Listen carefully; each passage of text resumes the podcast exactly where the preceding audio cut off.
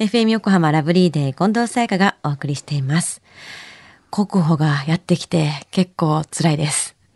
水曜日のこの時間はもっと知りたい保険ナビ。生命保険の見直しやお金の上手な使い方について保険のプロに伺っていきます。保険見直し相談、保険ナビのアドバイザー、中亀照久さんです。よろしくお願いします。はい、よろしくお願いいたします。さあ、今回は保険ナビどんなお話でしょうか？はい、あの先週はですね、糖尿病でまあ入れる保険のお話をさせていただきましたよね。はいまあ、今週はですね、医療保険のまあパンフレットでよく見かける日帰り入院っていうやつですね。まあそういったものについてちょっとお話をしたいなと思いますね。入院だけど日帰りっていうのはどういうことでしょはい。あの、日帰り入院って、まあ、そもそも何って思う人も多いのではないでしょうかね。あの医療保険に加入を考えている方も、まあ、すでに、まあ、加入されている方もですね、また、まあ、これから手術を受ける可能性がある方も、まあ、よく聞いてほしいんですけども、はいあの、知らなくて、まあ、損したよなんてことがないようにですね、まあ、今日は一度ちゃんとこう説明をしたいなというふうには思ってるんですね。うはい。では詳しく教えてください。はい。あの、日帰り入院で、まあ、入院給付金が受け取れる、まあ、医療保険とか、あとは特約とかありますよね。で、まず、この中で、こう、通院っていうのと、また日帰り入院のちょっと違いをですね、ちょっとお話ししようかなと思ってるんですね。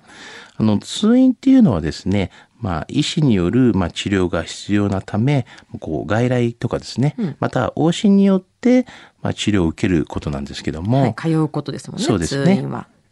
で、一方ですね、あの、日帰り入院とはですね、こう、入院料などの支払いがまあ必要で、はいまあ、入院日と退院日が同じ場合を言うんですよね。うん、入院料が発生していて、でも入院した日と退院した日が同じ。このケース、例えば具体的には？はい。例えばですね、まあ、朝、こう、入院をしまして、はい当日に、まあ、検査とか、まあ、手術を行い、まあ、夕方に退院した場合とかありますよね。うん。まあ、それとか、あと、深夜に、まあ、救急でこう入院したりとかですね。はいまあ、その時、容体がまあ落ち着いたために、まあ、その日の夕方にはこう退院したとか、まあ、このようなケースを言うんですけどもね。うん、これはどちらも入院料が必要になるんですか？はい、そうですよね。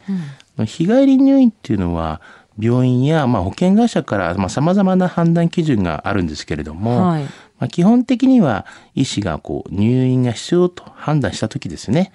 まあ、かつ、その入院日と退院日が同じ日であることが、まあ、日帰り入院の条件となるんですよね。うんうんうんまあ、朝入院して、まあ、当日に検査とか手術を行って、まあ、夕方退院するっていうこともよくありますよね。夕方退院するとなんだか一日中検査を受けてて、まあね、あの手術とかを、まあ、治療してもらってその日帰ると入院した感覚はなさそうですよね。けどね、はい。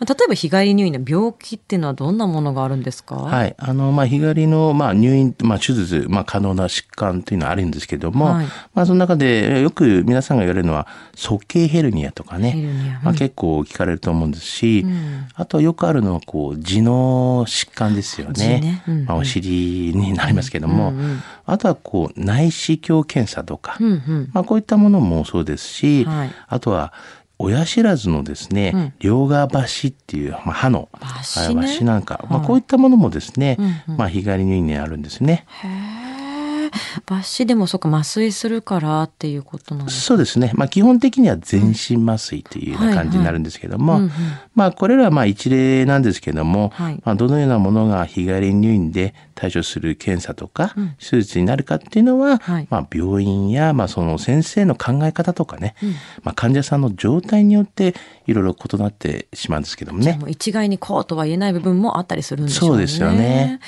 ちなみに保険で日帰り入院にならないケースっていうのはどんなものがあるんですか？はい。あの、まあ、外来とかでですね、こう、ベッドを使用して、まあ、なんか人工透析だったりとか、はい。まあ、点滴とか、まあ、手術を行った場合とか、まあ、他にはまあ、単なるこう、休養だったりとか、まあ、覚醒など目的の場合とかですね、まあ、あとは、手術をしても、まあ、先生がですね、入院の必要はないよと判断した場合は、まあ、日帰り手術扱いになってしまって、まあ、日帰り入院にはならないので、まあ、注意が必要なんですよね、そういう時には。うんうんうんまあ、ポイントとしましては、入院基本料の支払いがあったかどうかということが、まあ、ポイントになりますよね。じゃあもう結果として見て支払いがあったかなかったかで、そのボーダーラインがしっかりと分かるそこで分かりますよね。なるほど。はいでは中上さん、今日の保険のお話、知得指数は？はい。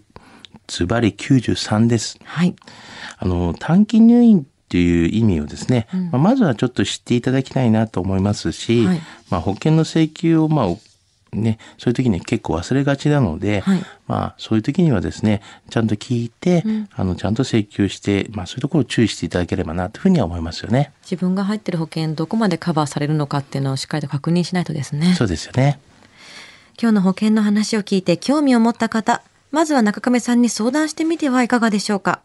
詳しくは FM 横浜ラジオショッピング、保険ナビ、保険見直し相談に資料請求をしてください。